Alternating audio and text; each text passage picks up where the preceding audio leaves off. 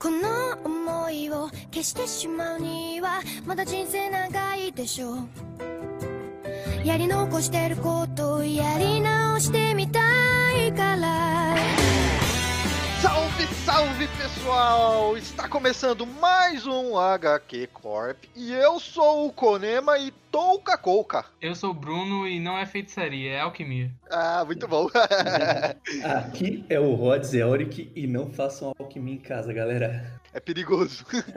Muito.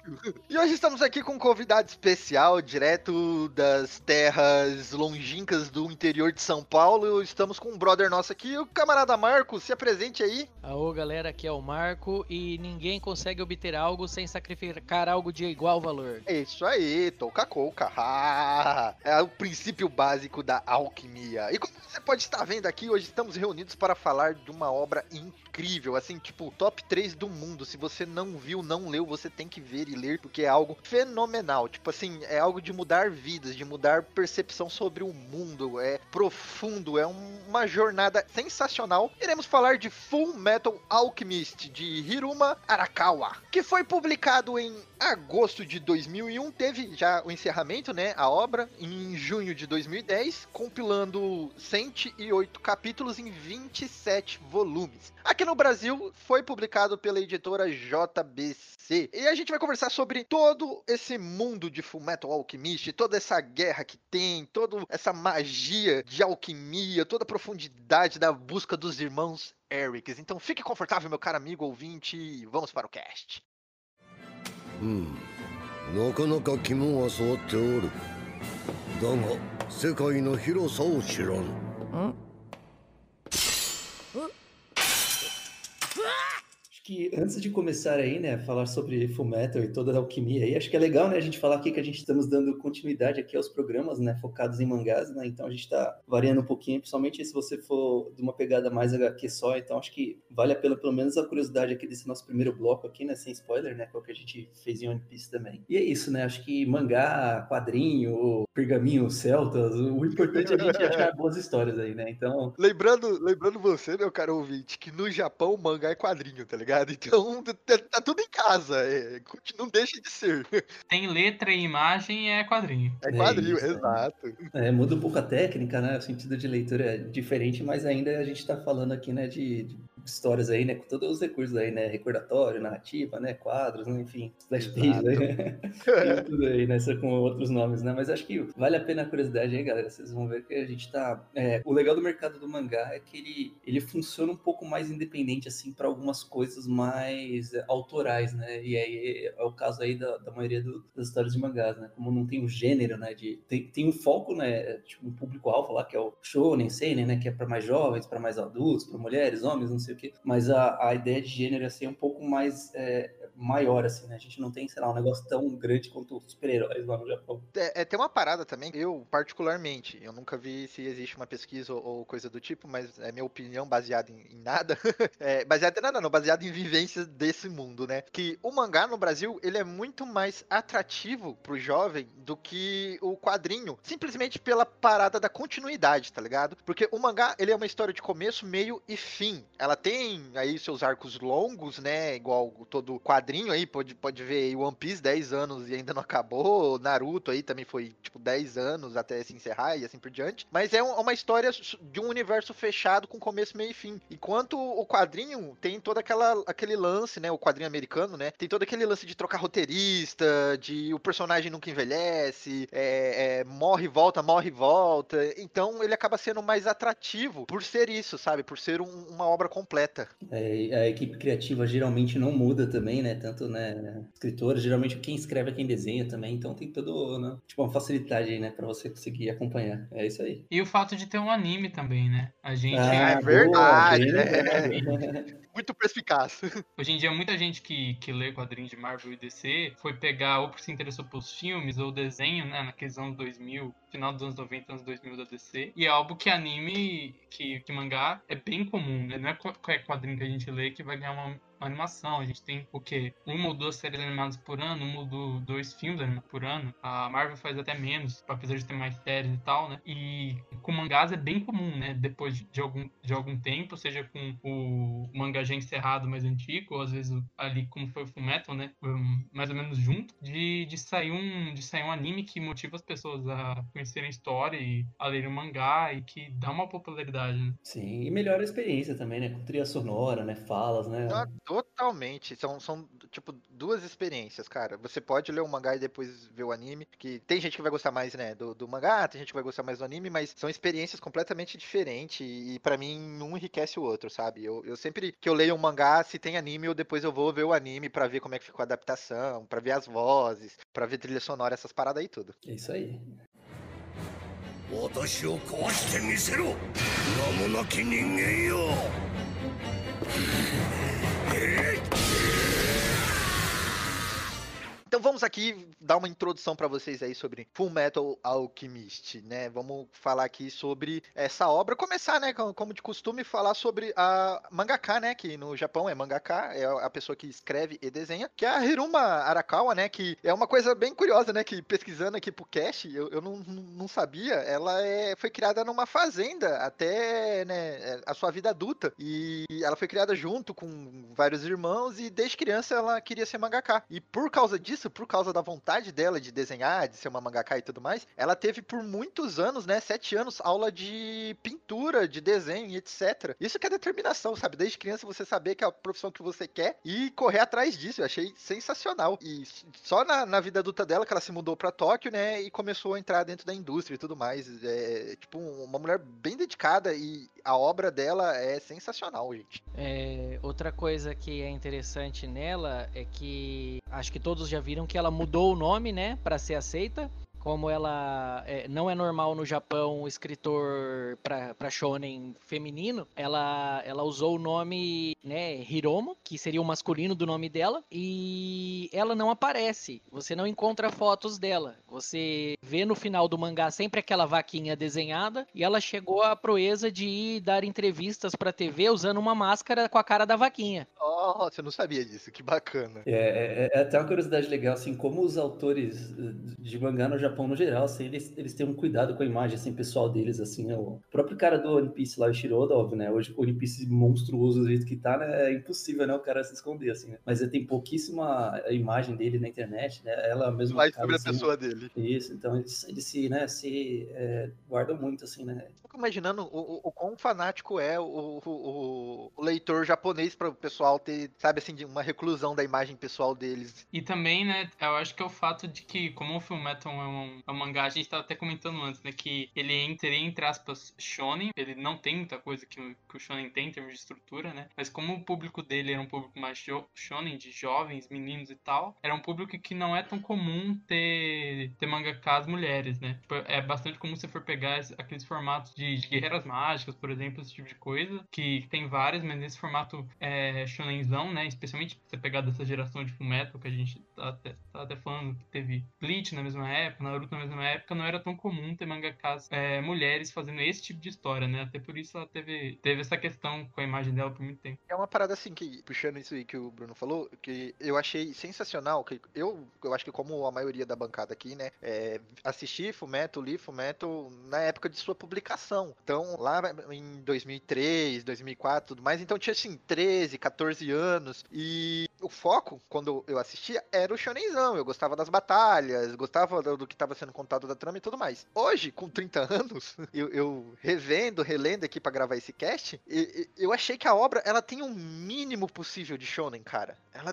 ela é muito drama, ela é muito pesada. Eu não tinha percebido isso nas primeiras vezes que, na primeira vez que eu assisti, que eu li, tá ligado? Que como a obra pesa a mão pra caramba nas decisões, nas consciências, no, no peso do, do que tá acontecendo ali. Uma parada, só pra vocês tipo, terem uma noção, eu não prestava atenção como os personagens eles ficam machucados, fragilizados durante muito tempo. Tipo, é, é, tem cenas, né, que, por exemplo, o, o Roy faz uma, um círculo de transmutação na mão dele, esse círculo queima, e durante quase a obra inteira fica aquele queimado na mão dele. Eu não tinha percebido isso a primeira vez que eu vi. Então eu acho muito bacana que ela fez um shonen, mas ela mascarou muito bem para contar a história dramática que ela queria. Outro, outra curiosidade sobre o drama é que ela ela, ela deixou claro que ela coloca as cenas engraçadas intercalando com as cenas mais pesadas. Tanto que eu tava revendo uma, a, a, cena em que o Envy, o Ed ali pela primeira vez, ele, ele tá pronto para sair na porrada e do nada o braço do Ed quebra e faz uma cena super engraçadinha no meio de uma cena muito pesada, que foi a morte de alguns personagens e o Envy ameaçando matar ele, né? Bem no meio assim dá uma quebrada. E ela deixou claro que ela coloca essas cenas intercaladas intercalando. Sempre tem uma cena engraçada para não ficar tão pesado, porque a série é um drama bem hard. É isso, é. e acho que antes de a gente pular pra série, acho que é legal, assim, é,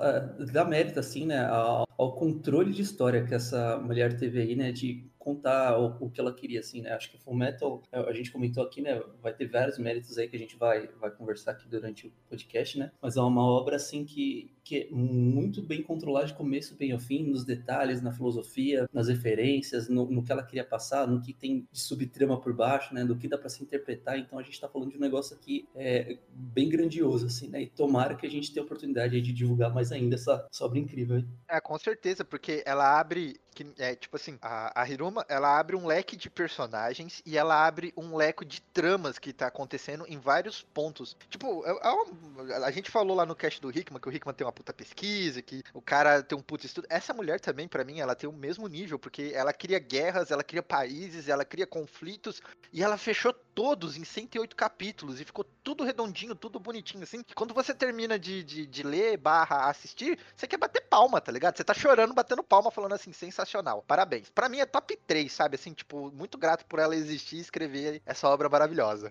É, eu acho, eu acho bem interessante a, a construção de mundo, né? Eu, eu, vou dar minha opinião aqui da pessoa que não leu o Fullmetal na época e, né, e que foi pegar pra ler agora. Eu gosto da construção de mundo porque ele, é, ela não pega, né, um, nenhum momento específico real, é um mundo fictício, mas tem vários elementos, né, do nosso mundo. Então, você vê que tá se passando ali é, na Europa, até a gente tava comentando é, antes da gravação do termo Führer, que é algo alemão, etc e tal. E aí você tem povos que remetem a povos do Oriente, como né, no japonês, chinês, tem povos que remeteriam a, ali mais para baixo da Europa, África, a certas partes ali de, de Oriente Médio. E é interessante que ela não, não ambienta isso no mundo real, mas como você tem essas, essas similaridades, você consegue traçar paralelos, né? Então tem um povo que foi dominado, o povo que, é, que teve conflito e a própria forma como é até interessante como vão vindo os personagens ali de, de Xing, né? Que a gente vai falar mais pra frente, que você vê como eles falam, tipo, ah, vocês de olhos puxados. E eles falam de uma maneira que é engraçado ver, você sabendo que isso é escrito por, né, por, por japoneses, e você vê que eles meio que dão a visão deles de como, é, como o resto do mundo, como o ocidente vê eles, né? Então é, é muito interessante essa construção de mundo toda que ela faz.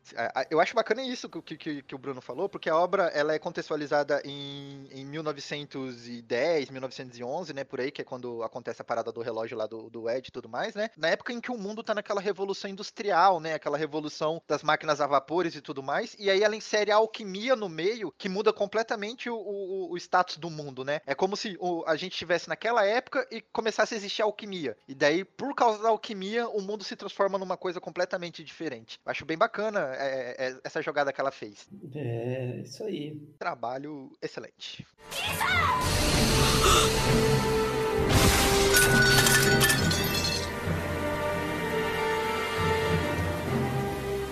これでもう錬金術は使えない Falar um pouco sobre os dados de publicação, né? O mangá foi serializado né, na revista japonesa Morty Shonen Gang. É, foi em agosto de, de 2001, se encerrou, né? Em junho de 2010, com 108 capítulos e compilando em 27 volumes. Só que eu achei interessante, eu não sabia sobre isso, né? Que publicado na revista, né, no, no mix ali da, da Morty Shonen, né? Só que quando virou os volumes foi pela Square Enix. Então, tipo, trocou a empresa, né? Que compilou, virou os Tanco, né? Que é o que chega aqui pra gente, pra vocês entenderem né? meu caro ouvinte? Quando chega aquelas edições já fechadas, é os capítulos já compilados em, em volumes, né, Tanko, e lá no Japão foi pela Square Enix, né? Aqui no Brasil, acabou sendo publicada aí pela JBC, né? É, eu acho que tá no final da sua retiragem, pela sua, se eu não me engano, né, pela segunda vez, né? Já saiu uma vez, agora tá no, no, na sua retiragem, esperando a terceira para ver se eu compro, né? É, na real já até esgotou essa, essa tiragem da segunda, já tem uns volumes aí que tá difícil, cara.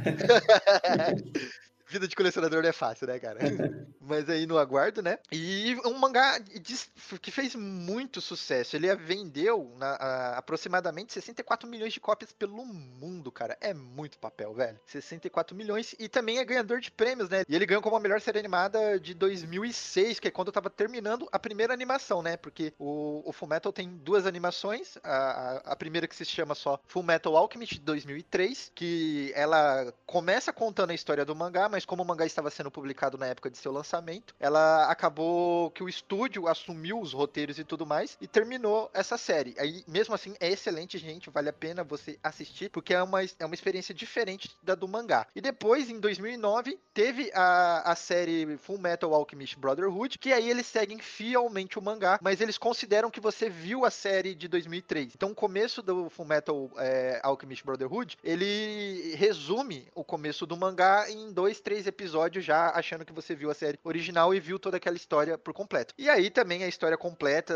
e, idêntica ao mangá, é um mangá animado, com trilha sonora e tudo mais. E as duas séries são muito válidas e excelentes. E como disse aí, ganhador de prêmios e aclamado pela crítica e tudo mais. É, é, só lembrando que a primeira série foi lançada no Brasil é, na TV aberta pela Rede TV. A dublagem é ótima. Eu me obriguei a assistir dublado e legendado duas vezes, né, o anime. Eu acho bem bacana, o Ed tem a voz do, do Moody Arias, pra você que tá mais contextualizado com Cavaleiros, que sempre foi dublado aqui no Brasil. É muito bom, é muito bom. E tiveram os filmes, né, que foram lançados dando finais a... O, o, o filme foi lançado dando final à primeira série, que fecha muito bem o arco, é agradável de assistir, você vê o que, que aconteceu com cada personagem certinho. E a segunda série teve um filme que se passa no meio da história, no momento, assim, para quem já tá contextualizado o momento em que o Al recupera a memória dele. O filme tem uma aventura filler, ela não afeta a história oficial, mas ele aborda um, um lado diferente. É interessante você assistir porque aborda o lado das pessoas que querem se sacrificar para gerar a, a, famosa pedra filosofal que vai ser abordada na, na, história oficial. É, isso é bacana. Eu não sabia que tinha um filme do, do Brotherhood também. Sabia só do filme da, da, da série de 2003, que para mim é o final da série. Tipo assim, não adianta. Você assiste a série inteira, ela tem o final, é bacana, mas ela te dá um puta dor no peito, assim. Não vou, não vou dar spoiler, mas ela te dá um, um, uma dor no peito porque é um final meio que trágico, sabe? Aí o filme vem e dá uma aliviada nessa carga dramática do final da série e eu acho bem bacana. É, outra coisa, outro detalhe do segundo filme, do filme da segunda série, é que ele é animado por outro estúdio, por outra equipe, e os traços são muito diferentes. Você vai reparar, assim, no cabelo dos personagens que não tem aquela tradicional ponta que ele já tinha, eles são mais arredondadinhos, os olhos deles é, é, é um estilo diferente de desenho mas é muito bonito igual, sabe? O filme é muito caprichado e tem trilha sonora da mesma banda que fez quase todas as músicas de Full Metal, que é o Larry Q lá. É bacana, adoro. Então, é muito bom. E eles fizeram a música do filme, eles anunciaram quando iam fazer e ficou legal lá no finalzinho também. Alguém chegou a ver o live action japonês? Teve, teve, eu tô vendo aqui que teve um pela Netflix mesmo, mas produção japonês. Alguém chegou a ver? Eu não vi porque é contra a minha religião ver live action de anime. É, eu também não consigo. É, é bom, é bom, é bom. Ele é, o, é, como todo bom live action de japonês, eles mudam a história, não é igual. Mas é bom, é legal. Eu fiquei curioso porque eu tinha visto, se não me engano, o primeiro que saiu desses live action japoneses da Netflix foi o de Bleach. Eu, eu vi as pessoas falando muito bem, eu tinha um contato assim mínimo com Bleach, eu não lembrava também muito bem. Eu lembro de ter visto quando era pequeno, mas tipo, não cheguei a reler e ver até o fim. E eu lembro de ter visto e ter gostado. E agora eu fiquei curioso pra ver esse de Fullmetal. Mas provavelmente eu vou ver lá por. O pessoal gostou do live action de Bleach e o pessoal gostou do live action de Full Metal. O, o odiado é o Death Note. Isso, eu tive experiências muito ruins com live action. Todos que eu vi foi tão ruim que eu desisti, tá ligado? Outra coisa, o, o live action ruim é o da Netflix, porque o live action de Death Note o pessoal gosta também, o original. Ah, eu não gostei não. É, é o, os japoneses, né? Ele conta outro final, Manuel. É, é, eles aproveitam para isso, né? Eles fazem esses live action e, e, e põem finais diferentes. Então, se você quer ver todos os finais alternativos, você tem que assistir todos os tipos que eles lançam. É bem essa pegada aí mesmo. こう言ったなまだまだ死なないとならば死ぬまで殺すだけだ Vamos para a sinopse da obra, né, gente? Aqui, o que, que a gente tem em Full Metal Alchemist, né? No mundo de Full Metal Alchemist, ele é baseado no período pós-revolução industrial europeia, né? Se situa num universo fictício, né?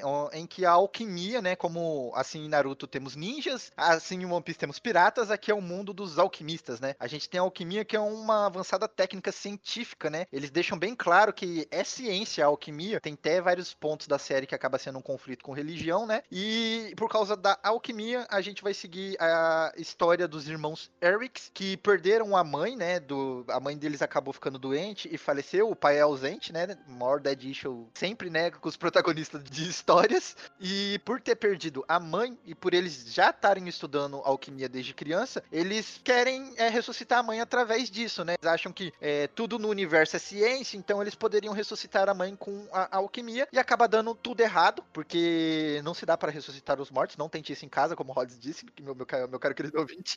É, e por causa disso, desse erro do- da transmutação humana, né, de tentar ressuscitar uma pessoa, o Afonso Eric acaba perdendo o corpo inteiro e o Eduardo Eric acaba perdendo o braço e a perna, sendo que ele perdeu o braço por causa da transmutação da mãe e ele perdeu a perna para poder vincular a alma do irmão numa armadura para não perder o irmão por completo. E aí, por causa disso, eles acabam entrando agora numa aventura para tentar recuperar uma aventura, né? Eles acabam entrando numa odisseia, que melhor colocando, para tentar recuperar os seus corpos, né? O Ed, o braço e a perna, e o Al, o corpo inteiro, porque ele perdeu tudo. E aí a gente vai seguir a trajetória dos irmãos Erics na busca da pedra filosofal para tentar recuperar os seus corpos. E ao contrário do Harry Potter, eles não conseguem isso muito fácil. Inclusive tem re- referência ao Flamel lá, que é o mesmo Harry que a Rowling também usou lá. É, é, é- é legal, assim, a série é tipo muito rica mesmo na referência. Eu acho que o, o- o lance legal da sinopse aí é, é principalmente isso, assim, né? Eles cometem lá, né? a- eles, eles ferem, né? Uma das leis da alquimia lá de tentar transmutar humanos, né? Pagam caríssimo, né? Porque a alquimia nesse universo é toda baseada em troca equivalente, né? Então, se você quer transmutar um, um humano, né? Você vai ter que, tipo, oferecer algo tão grande quanto, né? E aí é esse susto que eles tomam aí quando eles eram crianças lá e tentam fazer alquimia por conta tal, né? E aí, no meio dessa jornada deles, né? Que era pra só recuperar os corpos, né? Quem sabe trazer, conseguir trazer a mãe de volta, né? No começo, é, acontece também que eles acabam se envolvendo no plot, acho que é maior da série, assim, né? Que é, é uma grande, é uma grande conspiração que tá acontecendo no país militar deles lá, né? Que aí envolve lá os núcleos militares, né? Envolve, envolve lá o grande antagonista, né? Enfim, uma aventura, assim, muito rica de muitos núcleos, né? Muitas fases, assim, e com ritmo, assim, meu, sinistro, galera, assim. Isso é, tipo, fenomenal, assim, de como é equilíbrio, assim, né? As novidades, né? As, as- os problemas, as resoluções deles, né? E, e o progresso da obra, assim, cara. É, o ritmo é muito bom, como o Ross estava falando. É, vou citar até mais pra frente que a gente fala dos momentos, alguns momentos que eu falei, ritmo disso daqui tá excelente. Eu gosto bastante do, do sistema de magia, entre aspas, né? Vamos colocar, porque por não ser magia, ser alquimia, como falei na abertura. Mas ainda assim, que ele funciona muito bem. Eu acho que ele é bem. Um sistema bem. bem Tem funcional, regras, bem né, cara? justo, Muito né? bacana. As regras, o- os próprios princípios, como vai funcionando, assim, é, é meio até comum em, em mangá ou anime, especialmente, especialmente shonen, né? Você tem um sistema específico de vou botar sistema de magia genericamente, não precisa ser magia, gente. Pode ser, pode ser chi, pode ser ninjutsu, tanto faz, né? Mas sistema de magia genericamente falando. É, que eles são constantemente ou quebrados ou recriados, né? O protagonista sempre dá um jeito de, de driblar e sempre tem um deus, meio que um deus ex-máquina ali, né? E Fullmetal não tem isso, assim, as regras vão sendo estabelecidas e eles seguem muito bem. E é aquilo, quando quebra tem consequências, né? É a, é a troca exata. É isso, é isso aí. É, uma parada que eu sou, esticando essa, essa ideia do Bruno aí, ah, uma parada que eu sou viciado, assim, é o universo coeso, né? Quando, é, é, tipo, existem regras e os personagens na história respeitam elas, né? Não, não- realmente não, não, não se quebram, não se usam argumentos aí pra facilitar, né, o progresso da história. E Fullmetal, galera, tipo, principalmente pra quem tá na, tá na curiosidade, é isso, assim, é, a gente, na, na área de spoilers, vai explicar um pouquinho mais fácil, assim, um pouquinho mais, né, com menos freio aí de como que são os elementos da série, assim, né? Mas como a gente já falou várias vezes aqui, a alquimia, né? é, a série, é, é, ela- se baseia em alquimia, né? E nessa jornada aí, do, é, a alquimia, ela, ela é um recurso, né? Da, daquele mundo, né? Então, além da força militar, né? Da, das forças científicas, né? Você tem alquimia, né? Desbalanceia um pouco, né? Como as coisas funcionam, né? Porque a alquimia, ela é muito conveniente, né? Para algumas coisas assim, né? Então, cria, né? E tem, eles usam até de forma militar, né? Obviamente, né? A gente tá falando aqui de um, de um, de um Uma força, aqui, né? um poder, claramente eles iriam usar como arma, né? Isso, é a história da humanidade, né? A história da humanidade. e, e aí, acho que é, é, bacana de saber também que o protagonista, é, ele não tá no nível assim de, pô, ele é o escolhido, ele é né, o subdeus, não, cara. Ele, o mesmo recurso de alquimia que ele tem, todos os outros alquimistas têm, né? A diferença dele é que por, por ele é, ter é, tentado lá a transmutação é, proibida, ele, ele ganha um pouquinho mais de conhecimento, né? Em troca lá do que ele perdeu lá com os braços e tal, assim. Mas é, é tipo, ele é mega nivelado, ele não tem jornada de, assim, evolução de combate, né? Tudo que ele faz ah, praticamente quase do começo até o final é com a mesma técnica que ele fez lá desde o treinamento dele, né? Então, tipo, é tudo bem equilibrado, assim, de, de como funciona e tal. Acho que, acho que é um, um dos méritos aí que eu, que eu dou pra obra, né? E, e até falando, pulando um pouquinho aí, né? O próximo bloco, assim, né? É, uma das coisas que eu gosto também, que acho que justifica, acho que a leitura aí pra quem tá curioso e tal, é, é esse cuidado de fazer, uh, de criar várias tramas, né? A gente não quer entregar muito, muito aqui a obra, né? Mas de conseguir fazer várias tramas, contextualizar num país fictício lá, no mundo que funciona, ter as regras da alquimia e do universo lá que, que rege isso, e ser sempre respeitoso ao, ao, ao que ela criou, assim, né? Ao que ela tentou criar. Então, tudo funciona, assim, é o tipo de coisa que não feriu a minha suspensão de descrença, assim, acho que em nenhum momento aquilo que tá acontecendo, ele é incongruente, assim, né? Porque vira e mexe, às vezes a gente lida com obras que, pô, é, mesmo naquela escala de mundo, aquilo não poderia acontecer porque é, tipo, injustificável, né? E isso às vezes acaba tipo, me tirando a obra, né? Faz, sei lá, para mim prejudica muito a experiência, né? É, cara, eu, eu acho que isso aí é uma coisa muito bacana que você falou que em momento algum, tipo assim, você tem que embarcar, você tá vendo a obra, né? Você embarca no mundo da alquimia e tudo mais, mas em momento algum ela fez algo que eu falei assim, ok, isso aqui não poderia ter acontecido e eu vou relevar para eu continuar me divertindo com a obra. Em momento algum, ela respeita demais as regras que ela criou. Tanto que, que assim, que nem é, falado na sinopse, a gente tá seguindo a trajetória dos irmãos Erics atrás da Pedra Filosofal, mas você acaba notando que isso daí, cara, o plot de eles irem atrás da Pedra Filosofal é, é, é, é simples. Quando eles começam a entrar no, no mundo da realidade que eles estão vivendo, porque eles eram garotos de interiores, né? E ele vira, tipo, alquimista federal e vai viver dentro do mundo que, que ele está inserido, você nota que existem tramas muito mais cabulosas do que ir atrás da Pedra Filosofal. Acaba sendo uma coisa muito pequena, sabe? E eu acho muito bacana como ela faz tudo isso em volta né, do cenário que ela criou, das guerras, dos, dos países em conflitos, do sangue derramado e etc. E, e, em momento algum ela, ela faz algum plot device, Deus Ex Machina, para tentar. É, é, tava sem controle na obra, como a gente vê em outros shonens ou no quadrinho e etc. Eu acho, eu acho legal também é, as limitações né, dos protagonistas, que é algo que entra nisso, né? Porque a gente não tem. É, o, o Ed um, é um prodígio, né? Eu ia falar quem não era, Muito, mas na verdade. Ele é, ele é. Eles falam na é. própria obra que ele é um gênio, um prodígio. Não, é que ele sempre fala, não, não sou um prodígio, não. Alguém sempre responde, sim, você é assim, né? é, ele é um prodígio e tal, e ele é um alquimista, mas ele não é, é overpowered mesmo dentro dessas regras, né? Ele tem o automeio ali, mas o automeio tem as próprias limitações. O, o Al também, ele tem limitações, por mais que ele, que, que ele esteja que ele seja a armadura e tal. E é legal ver isso. Eu gostei muito logo no começo, que é quando você tem, tem um momento específico ali que eles têm que parar a jornada e ir para outro lugar para resolver um problema, para se consertar e etc, sem querer dar spoilers. E é legal isso, porque dá uma dá uma humanidade pros personagens mesmo, né? O, o, fato do Ed ter um automeio, ter esse braço, essa, essa perna mecânica, não faz dele, tipo, muito superior a todo mundo. Ou se faz, ele tem essas desvantagens. Eu acho muito interessante esse equilíbrio todo, né? É, que tem com os personagens, até fora dos protagonistas, né? Você tem o Mustang, por exemplo, né? Que são personagens que tem uma limitação ali que o tempo todo você fala, ele não pode fazer isso aqui, não pode fazer isso agora. E é legal isso. Chega a ser engraçado, né? No, no, no shonen, normalmente, assim, o personagem perde um braço, uma perna, e ele fica mais poderoso quando ele coloca um braço ou uma perna de ferro, né? Ele coloca um, um equipamento desse. Aqui não, é, é, é realmente uma desvantagem, porque a, a, a, a, desgraça do braço do moleque quebra toda hora, toda hora. E, e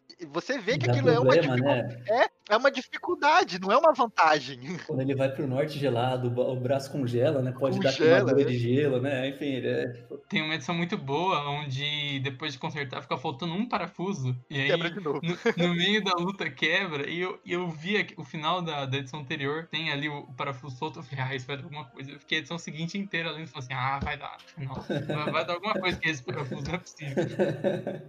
Mas isso é muito bacana, né, mano? É uma desvantagem, não é uma vantagem. Ele não ganhou um super braço de ferro Cable que vai, sabe, vírus tecnoprata que deixou ele mais forte. Não, é desvantagem, cara. Ele tem um braço de ferro, não é vantagem.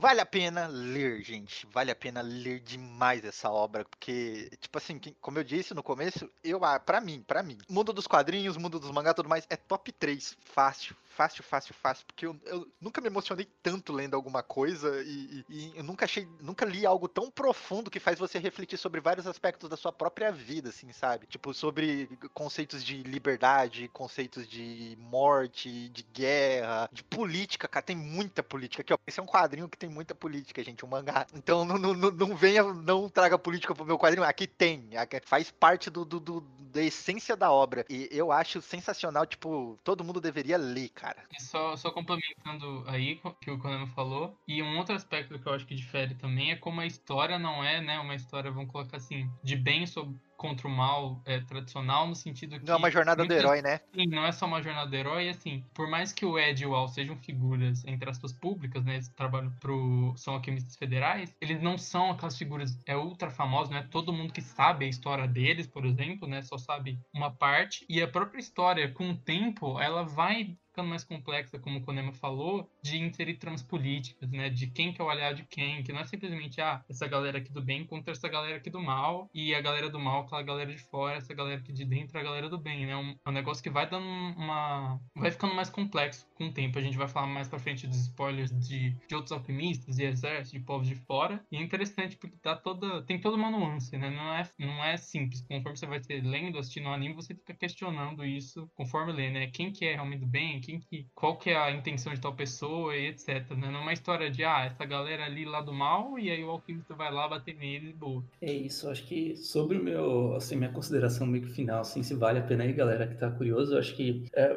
eu falei um pouquinho, né, do, do universo, da alquimia, né, um tema também pouquíssimo explorado aí, né, tirando o Paulo Coelho lá, né, que, que tem uma parada de alquimia, assim, que a gente lembra, assim, de primeira, assim, né, eu pelo menos não conhecia, né? e eu, eu, o que eu acho legal, assim, né, é, saindo toda da jornada do Shonen, assim, descendo um pouquinho mais para metalinguagem, assim, acho que é, é legal, eu, eu, gosto muito de como a filosofia, né, é, tá embarcada também nessa história, assim, né? acho que é, eu, eu, gosto muito, né, do Shonen clássico, né, o Narutinho, o One Piece da vida, né, que é aventura, diversão, não sei o quê, mas é, é, muito, é muito legal, assim, sem querer ser pseudo, né, analisador de tudo, assim, mas é muito legal quando a obra tem tudo, toda essa energia, né, de ação, de descoberta, de aventura, e ela consegue ainda encaixar isso com alguns valores mais, é, então, de alguns valores mais avançados até, assim, né, de querer falar um pouquinho de filosofia, de existencialismo e, e de forma realmente organizada, assim, não é só, ah, não, essa aqui é, aqui é a minha filosofia aqui, vou, e o nome desse personagem é Descartes porque ele fala de filosofia. Não, aqui ela faz, tipo, na obra inteira, um significado, meio, fim, né? A visão dela de, algum, de alguns valores, né? Então, é, então, por exemplo, assim, né? Um, um dos grandes é, valores que a gente tem aqui em Fullmetal, assim, é basicamente, assim, uma discussão sobre o que é a humanidade, né? Porque, por um lado, você vê os humanos lá tentando se resolver com as coisas, né? Você tem os humanos lá fabricados artificialmente, né? Que depois a gente vai explicar mais com mais calma aí, que, que funcionam de, de, com, com, outro tipo de visão, né? Você tem seres aí totalmente alquímicos, né? Que, que, que e, e, cada um lá tem suas características características, eles se conflitam, né? O próprio conceito lá do, do irmão do protagonista, né? O, o, são os protagonistas, na verdade, né? Mas o Al, né? Por ele ser uma alma presa ao corpo, né? É, ele deixou de ser humano, não deixou de ser humano, a alma é parte da humanidade, né? Não, tem que ser alma e corpo, né? Tem estudos filosóficos aí que falam que um não existe sem o outro, né? E por isso que quando o corpo acaba, a alma, né? Tipo, às vezes ainda continua com o conceito de humanidade e vice-versa, né? A gente fala que quando acaba o corpo, acaba tudo, né? Então, tem todas umas discussões aí de como que a humanidade pode ser interessante e outros diversos conceitos aqui que eu não, não quero estender muito aqui para não prejudicar a experiência de ninguém curioso aí com a obra, né? Então vai assistir, é bem curtinho. O mangá tem 110 capítulos aí em média, né? O, o, anime oficial a, a, a, adaptação do mangá são 64, né? Isso aí você consegue assistir facilmente aí, né? Dois, um mês ou dois finais de semana, né? depende do, ou um dia, né? Depende do seu ritmo de maratona aí, né? Sei lá qual é o seu autocontrole.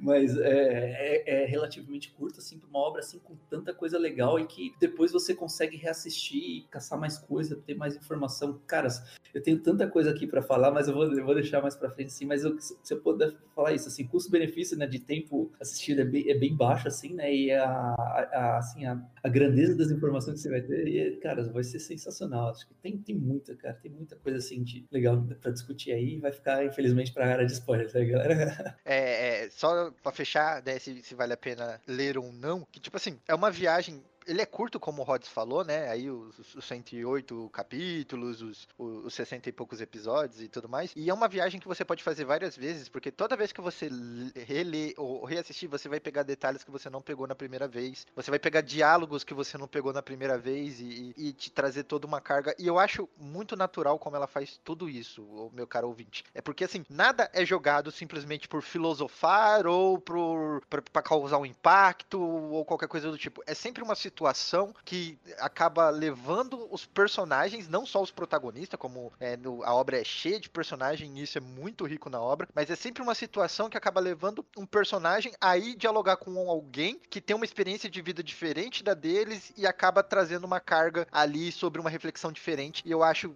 cara, sensacional, assim, tipo, é, é uma experiência de vida assistir essa obra, porque ela vai mudar o seu pensamento, o seu conceito sobre muita coisa, se você tiver a mente aberta para isso. Se você for já com preconceito, ou com raiva porque tem política no quadrinho, ou porque é filosófica, qualquer coisa, então não vai ser uma experiência legal para você. Você tem que ler e assistir de mente aberta e estar disposto a aceitar o que ela tem para te entregar. É, na real, ela até balanceia, assim, né? Fala por que, que o militarismo é bom e por que, que é ruim, né? E ah, é por que, que a alquimia é boa, é ruim, né? Tem todo um. Tem toda uma dualidade, né? É. Exato. Então, meu caro ouvinte, é isso aí.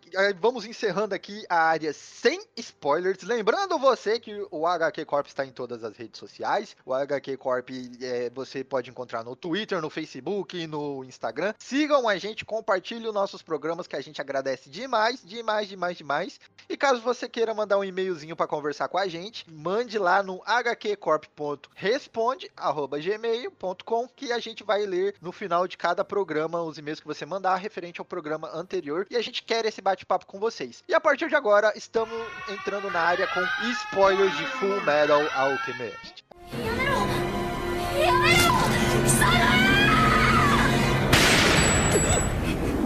そこまでだ随分と派手に暴れてくれたなスカー Vamos falar da obra agora, sem freio.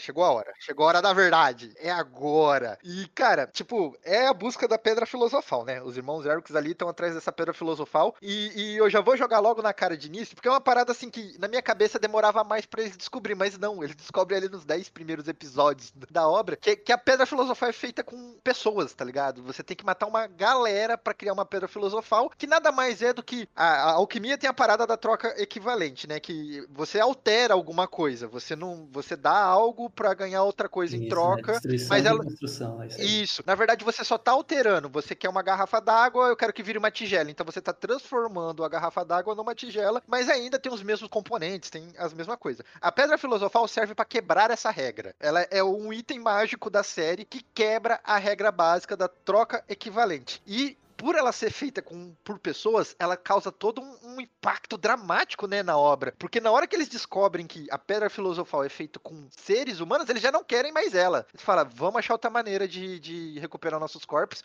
Porque eu não vou matar ninguém para chegar nessa trajetória aqui. Eu acho que continuando com o Nemo falou, né, do, do plot principal da Pedra Filosofal e tudo, também foi algo que eu, eu fiquei chocado que veio mais cedo do que eu esperava, assim. Eu já tinha, um, eu já tinha ouvido falar, né, como já ficou popular o mangá e o anime. E uma, uma outra coisa também, que a Rob que eu já sabia, que, que eu já sabia não, que já tinha uma fama, né, é tanto parte, a origem ali do, do Ed e do Al, e o arco ali do, do Dr. É, Tucker, né? Isso. Isso, do, do Dr. Tucker, que era algo que, caramba, eu lembro de ver na internet, em Facebook, gente comentando, gente fazendo piada. É, sempre eu nunca entendia quem que é aquele cara, quem que é aquela quimera. Eu, quando eu fui ler, eu, eu achava que aquilo era ligado à origem deles também. Ruim, é só um paralelo e tal. E é um momento muito chocante, né? Quando você vê que o, o que o Tucker fez é, com a própria filha, que ele teria feito isso antes com a mulher, e é algo que acontece no começo do, do mangá, né? Do, do anime, e que dá um choque muito grande e já faz você entender qual que é o custo de tudo aquilo, né? E pesa, né, nos, no, nos protagonistas a história inteira, né? Eles ficam lembrando que eles falharam com a menininha, né? Tipo, é, é, tipo essa é uma das cenas, assim, de anime mais tristes, assim, é,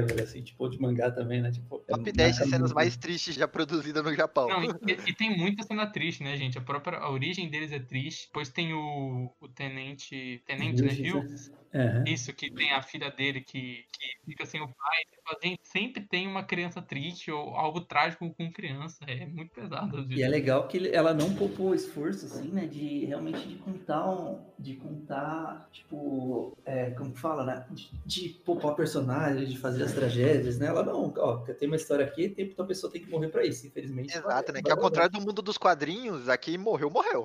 É, então, não tem, né, não tem esse tipo de, de coisa, né. Eu vou fazer uma alquimia aqui pra vocês, ó. Novo membro é, introduzido. O menino Enzo chegou na roda. Opa, foi transmutado aqui. Menino Enzo entrou na roda. E como a gente tava falando aqui, né, dos conceitos da alquimia, né? E, e eu gosto também da maneira que, tipo, a, a, a série começa, né, falando lá do, do- do- dos irmãos Erics, da alquimia, ela in- introduz, né, todo o conceito de troca equivalente, mostra que essa regra não. A, a morte não quebra essa regra e, e- e é impossível se de trazer uma pessoa morta de volta à vida, porque é o fim, né? E não tem como você eh, trazer de volta depois que se encerrou, né? E eu acho bacana que depois, né, de eles fazerem tudo isso e, e estarem na merda, ele introduz o exército com a parada dos alquimistas federal, que o Mustang vai lá conhecer eles, né? Afinal, eles são prodígios, desde criança estão mexendo com alquimia e tudo mais.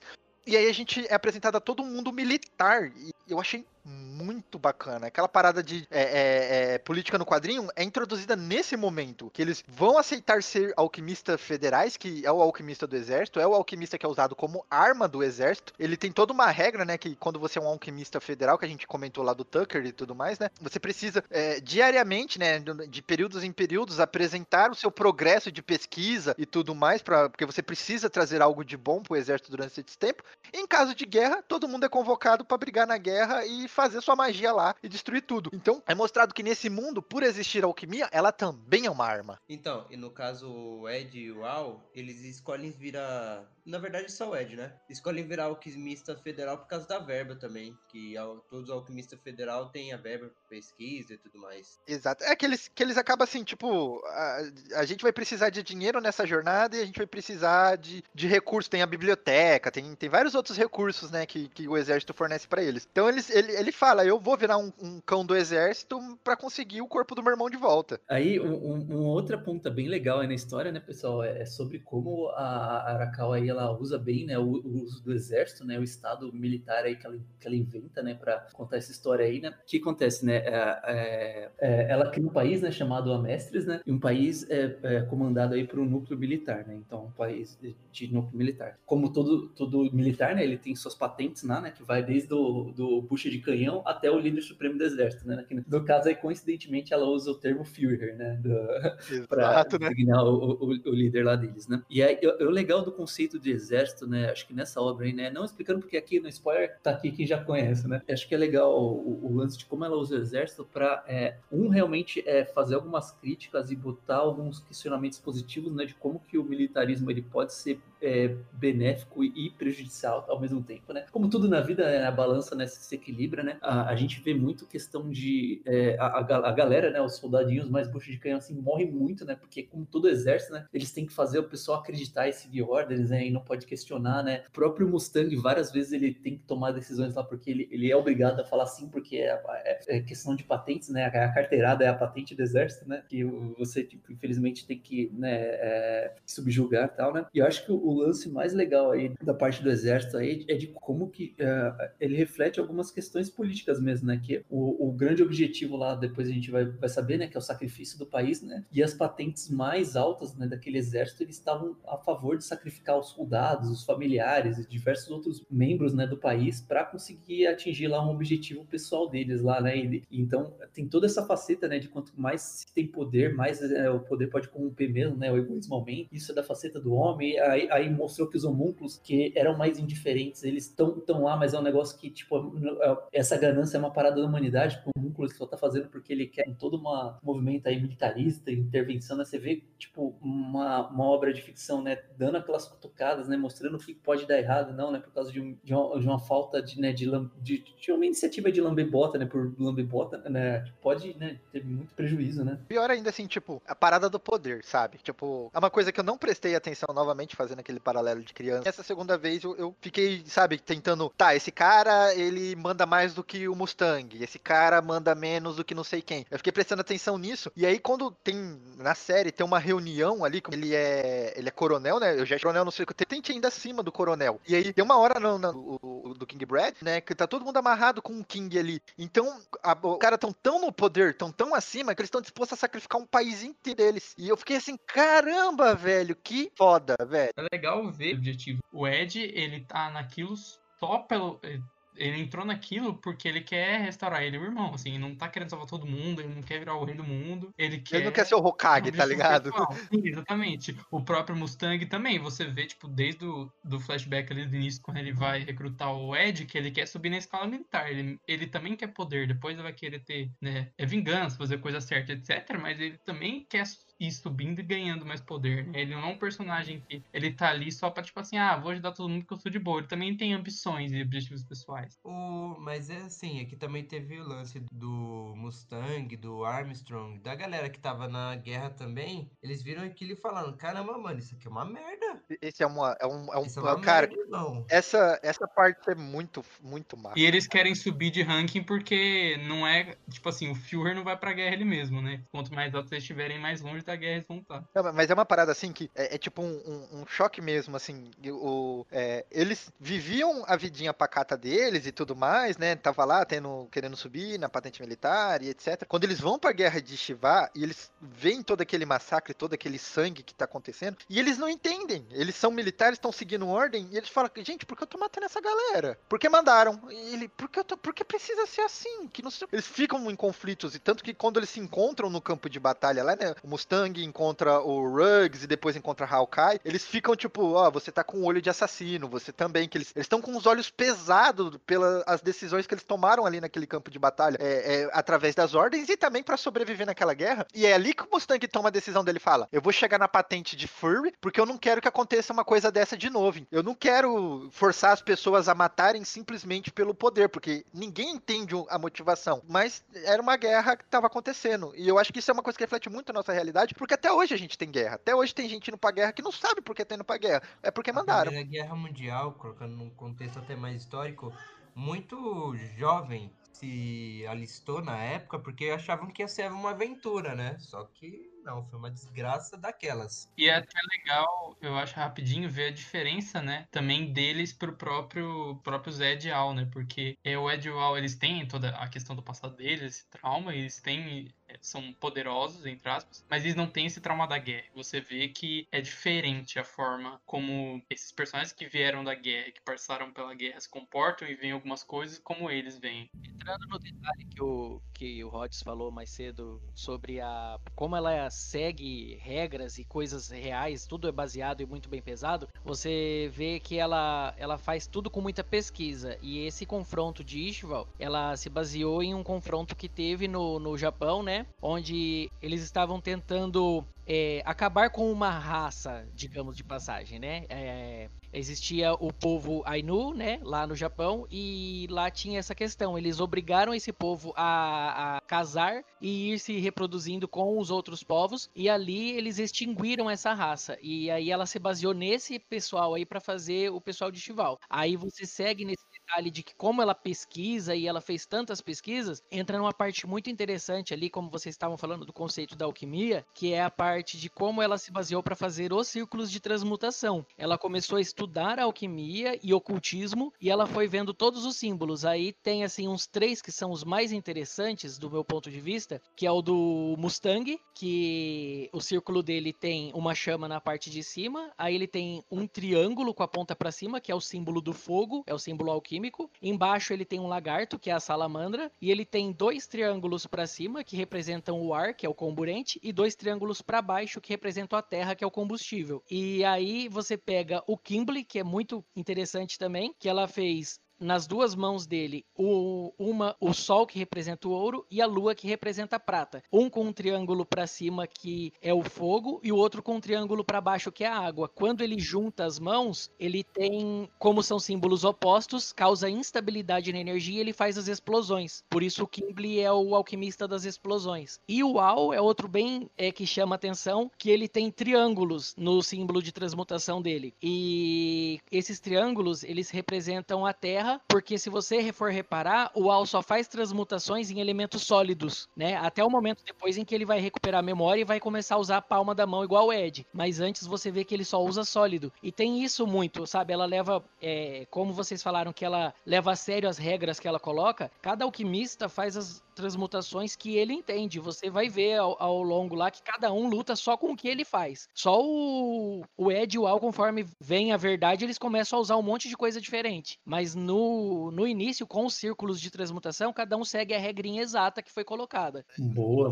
Nossa, olha, sensacional, velho. Essa mulher é um monstro, mano. Olha, olha o que, que ela criou, todos os conceitos. Assim, que para mim, ela foi pegando símbolos de transmutação e alquimia, mas puta pesquisa, sensacional, mano. Sensacional. Tá, é, falando até, é, continuando falando, né, do mundo de, de, de Fumeto e tudo mais, falar um pouco também sobre os automails, né, que é, é uma parada que, que ela, a revolução industrial e tudo mais, né, e, e, ela criou aí o, o conceito de automail, que quando você perde um braço, uma perna, você substitui por um braço ou um, uma perna mecânica, né, tem olho, tem, quando eles vão lá para aquela terra que é a terra dos automail lá, tem cara que tem olho, tem cara que tem orelha, então é um recurso, assim, tipo, é, é para você continuar andando e seguindo a sua vida com essa parada de mecânica, né? E é um, um, negócio decorrente por causa do Ed. O Ed ele tem um braço e a perna com alto meio, que como foi dito né, antes, não é uma vantagem, é uma desvantagem. O braço dele quebra muito, a perna não quebra, mas é que eu acho que ela, ela, ela teria dificuldade de ficar colocando o moleque mancando pra cima e pra baixo, carregando uma perna é, é, é de ferro, né? Mas é, é, várias situações da série acontecem por causa do alto meio e também acaba pra incluir a Winnie, né? Que é uma personagem muito decorrente da vida do, do, do Al e do Ed, que é a mecânica deles. Ninguém quer falar sobre o alto É a amiga de infância, né? Não, é isso aí. Acho que, acho que o legal do Alto Meio na, na obra, assim, acho que é um pouquinho dessa, dessa visão PCD, assim, da galera, né? De, tipo,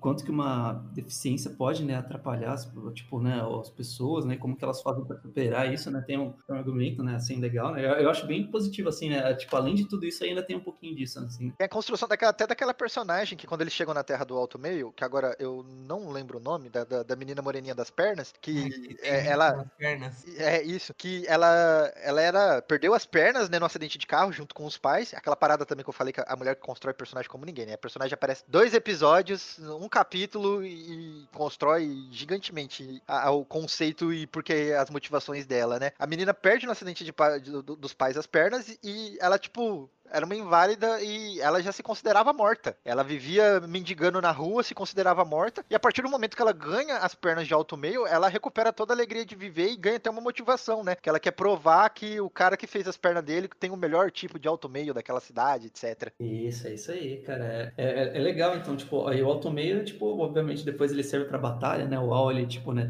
transmuta ele, né, pra ficar com uma ponta de lança, né? A gente tem aquele personagem lá, o Bucanir lá, que tem alto meio em forma de crocodilo, né?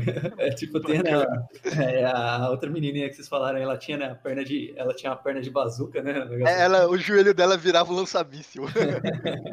isso, isso é maneiro, assim, mas é legal, né, porque, é, tipo, usou mais um elemento aí, né, pra, tipo, né, justificar algumas coisas na história e tal, né, é, é tipo, é, é, isso, né, acho que funciona muito legal também, e acho que, mais que o automeio também, tem um, um, um meio que no, no, no, mesmo tema, assim, mas não tanto, é o lance também do alta na armadura, né, e ele sofrer, tipo, a síndrome do, do homem de, do, do Homem de Lata, né? De não ter sentimentos, né? Tipo, sentimentos não, perdão, né? De não poder... Sentir é, as coisas, né? É, Comer. sentidos, é, de não ter os sentidos, é isso. De não poder comer, né? De não poder dormir, né? De não sentir, não sentir tipo, frio, calor, o homem brinquedo lá da patrulha, né? Isso, é isso aí, né? Acho que é mais uma visão aí. É, é, ele não dorme, ele não come, ele não se sente cansado. Tem vários momentos durante a série que, por, por o Al tá dentro de uma armadura, alguém vem falar pra ele que ele tem um corpo incrível, né? Tipo, nossa, que foda, você não dorme, não caga, não mija, não, não, não, não sente fome, que incrível. E aí traz todo aquela carga dramática que, tipo, isso não. Cara, você olhando por fora parece ser uma vantagem. Mas isso é abraçar, eu não sinto o calor de outras pessoas, eu não, não, não, não, não posso comer comida gostosa da minha amiga aqui, que ele fica tarado pela torta de, de maçã da Winnie, que ele fala que a primeira coisa que ele vai fazer quando recuperar o Queria corpo comer, dele é né? comer a torta de maçã dela. E, e pra você ver, tipo, ele não chora, ele, ele, ele sente uma solidão inacreditável, porque as pessoas dormem e ele fica acordado, tá ligado? E ele tá sempre lendo quando ele tá acordado, mas ele fala várias vezes que ele, ele vive uma solidão durante a noite, que ele não tem o que fazer, porque naquela época não existia videogame.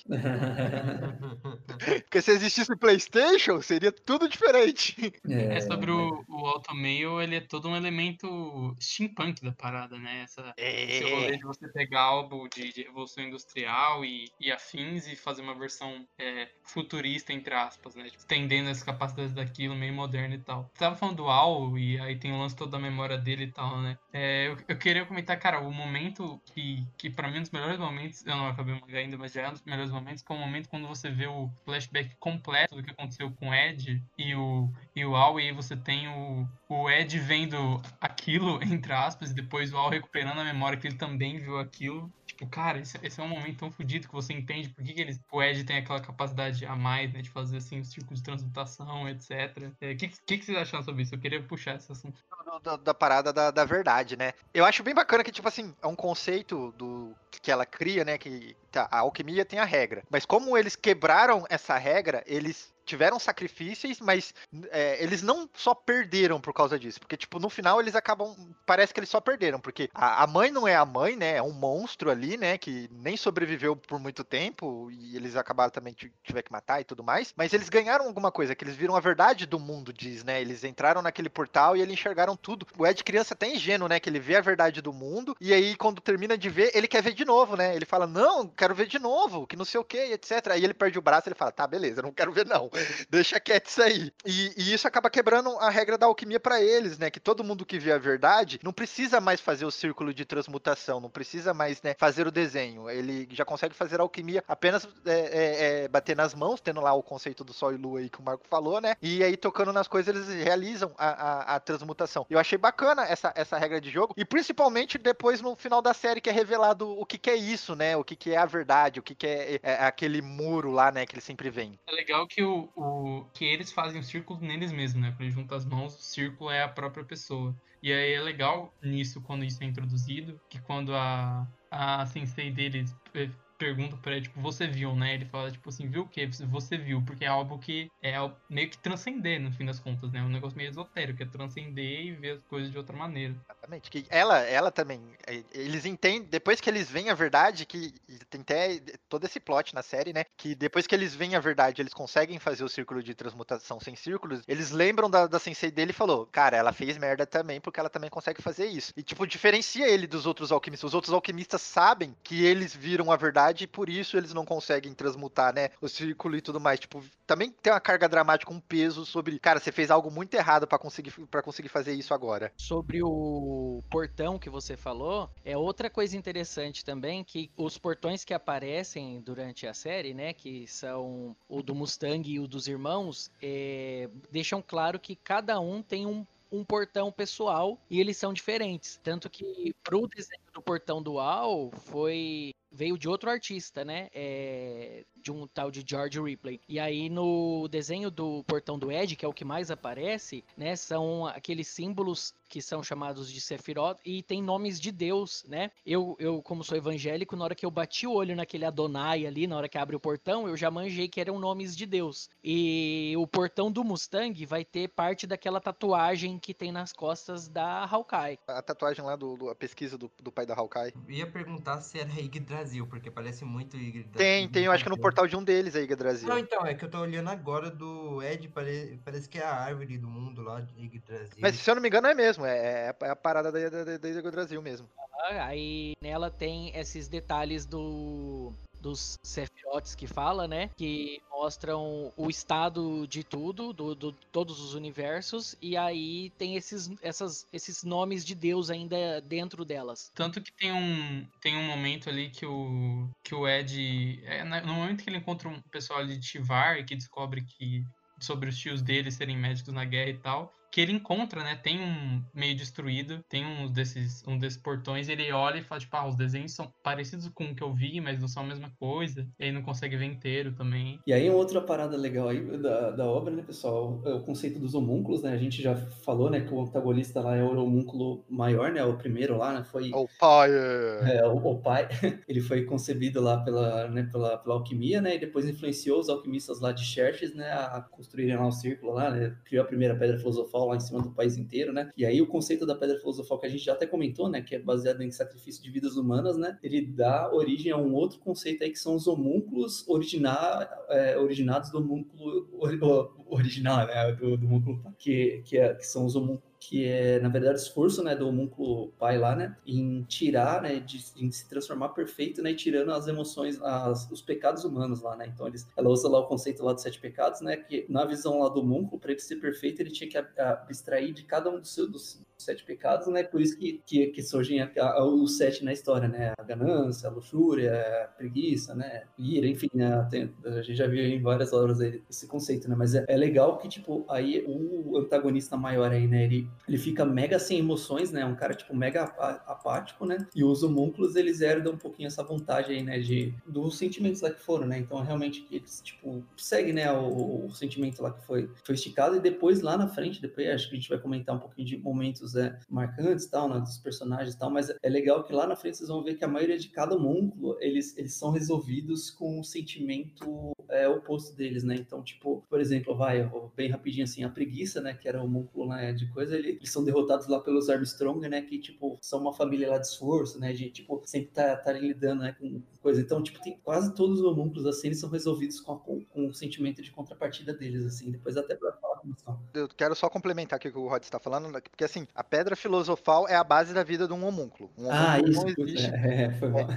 Um homúnculo não existe sem a pedra filosofal. E eu acho. Cara, olha que, que, que- foda o conceito assim, tipo, pra criar uma pedra filosofal, você tem que matar uma. muita gente, né? Todas as guerras durante a série são para criar uma pedra filosofal. Elas acontecem e são motivadas, essas guerras, pra morrer gente pra poder criar uma pedra filosofal. E, e sendo que uma pedra filosofal cria uma vida artificial. Você sacrifica vários pra ter uma vida. Tá certo que um homúnculo ele é, é a regeneração, é teoricamente mortal, né? Que o, o Grid fala que ele tá vivo há muito tempo, mas é, é- é- é um sacrifício que não vale a pena. Você matar vários pra criar um e causa todo um dilema na série. É, ah, não, a, a pedra é uma, tá, Konema, mas as almas que estão na, pre- na pedra são baseadas na quantidade de sacrifícios, né? Tanto que a pedra lá mais forte lá, que é a, de, que é a do, do homúnculo e do, do Von Unheim lá, ela tem as almas de todo mundo de Xerxes, né? Exato. えっと、ワード、お兄ちゃん。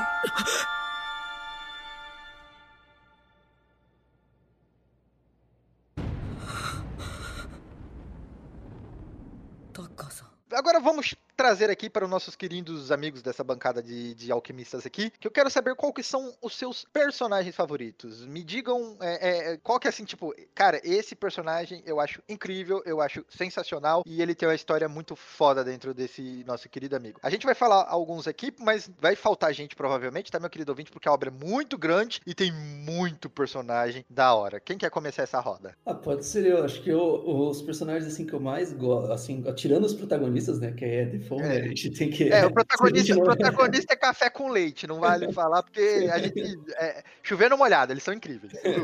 O- o- Os eu, eu gosto muito do, do Scar, né? Do Estivaliano lá, né? Que perdeu o país, né? E depois começou com uma jornada de vingança, depois se reconverteu, né? Aprendeu e, e, tá e tentou transformar o país, né?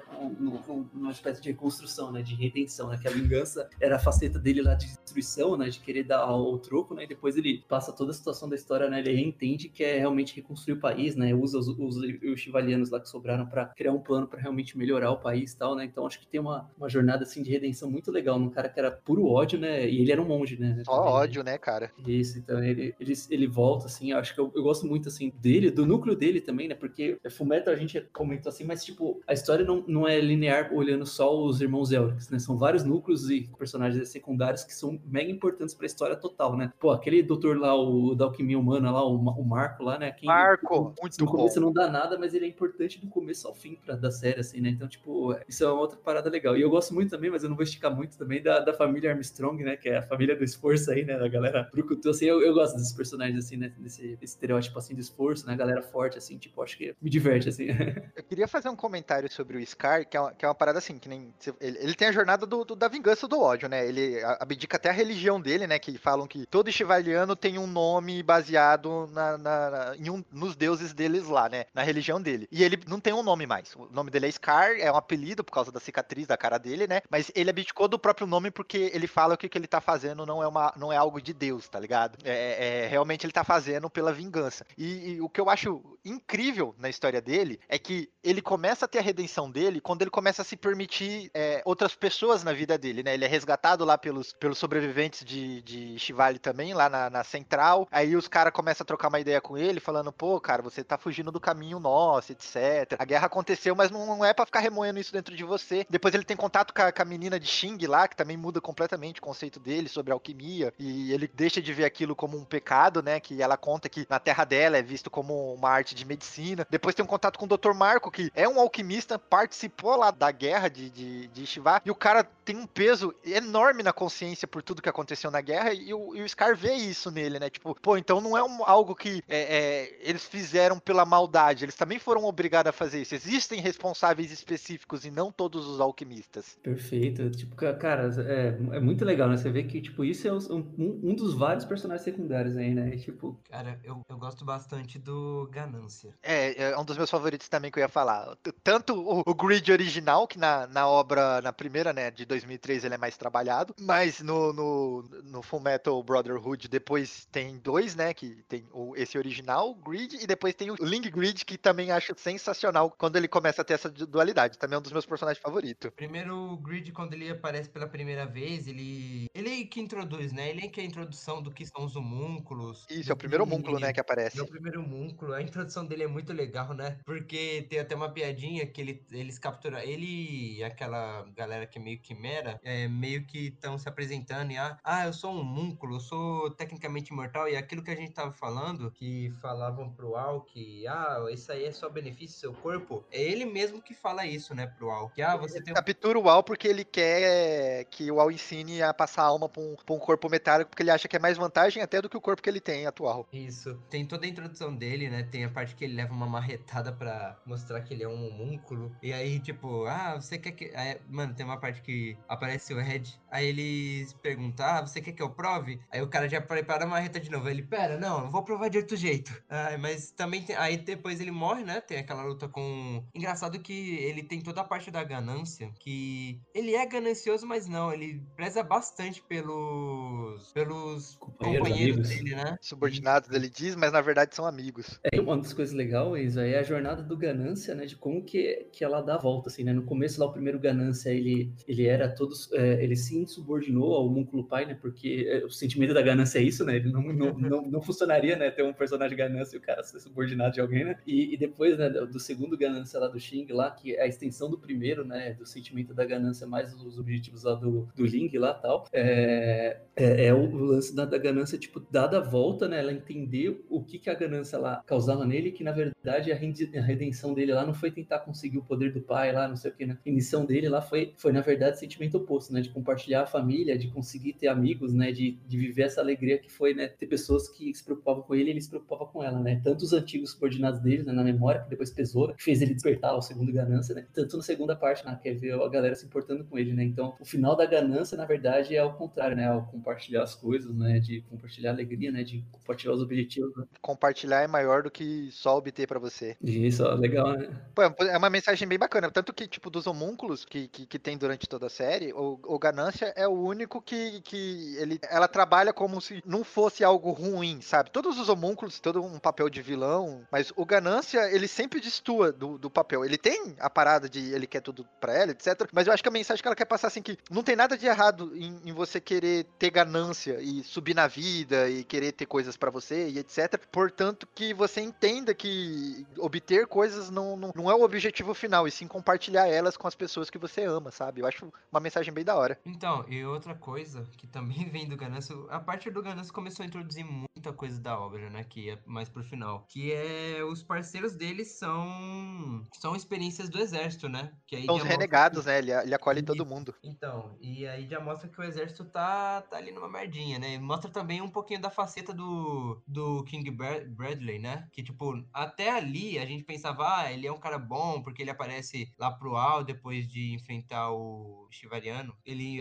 aparece lá e fala, ah, não, eu queria ver, porque eu sei que tem corrupção nesse exército e tal. Só que aí a gente vê que ele faz parte dessa corrupção, né? É, ele queria saber o contrário, né? Quem que tava do bem.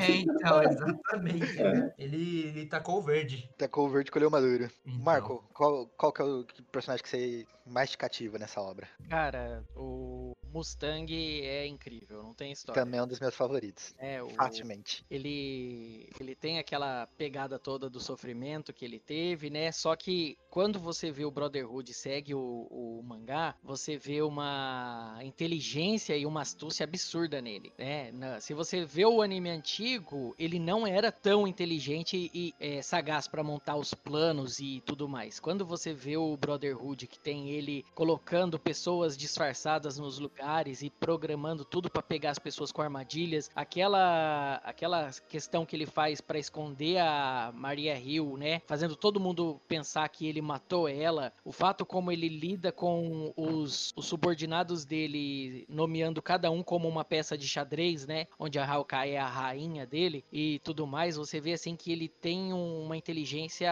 cabulosa. Essa mulher teve que pensar muito pra bolar o personagem, sabe? É, ele é muito sagaz, né? Eu acho bacana a parada do telefone, que toda hora ele, ele troca. ele- no começo da série, até parece que é uma coisa natural. Ele liga pra comerciante, ele liga pra não sei o que e tal. E depois você vai entendendo que é tudo código. É tudo código pro, porque as linhas são monitoradas pelos militares, né? E na verdade ele tá passando instruções sobre a ambição dele pros próprios subordinados com parada de, de floricultura, de namorado. É incrível, cara. Ele, ele E- fala com a equipe dele sem ninguém reparar o que tá acontecendo. Exato, sem reparar que tá falando com a equipe dele. E a equipe dele também é muito amarrada com ele. E, Assim, tipo, a galera sente o- os pesos da decisão dele e estão ali com ele até o final. Até quando eles se separam, a galera não deixa de estar com ele. Tipo, sabe que, ó, isso é temporário, a gente vai voltar aqui e vai continuar trabalhando com você. Sim, é, é algo que acontece também com a equipe da Armstrong, né? É uma equipe bem treinada. É. Funciona bem sem ela, eles deixam claro isso. Ah, dando uma pesquisadinha sobre o Mustang, eu fui ver assim que no final lá mostra ele se preparando, né? Que ele quer se tornar o Führer, mas a escritora disse que não deixou ele se tornar ainda no anime porque ele era muito novo, né? Ele, ele vai acabar a história ali com quase 35 anos, se não me engano. E então ela fala que se ela fosse escrever algo, uma continuação, alguma coisa, seria só sobre isso, sabe? Seria sobre ele chegando ao poder. Mas Bacana de se ver.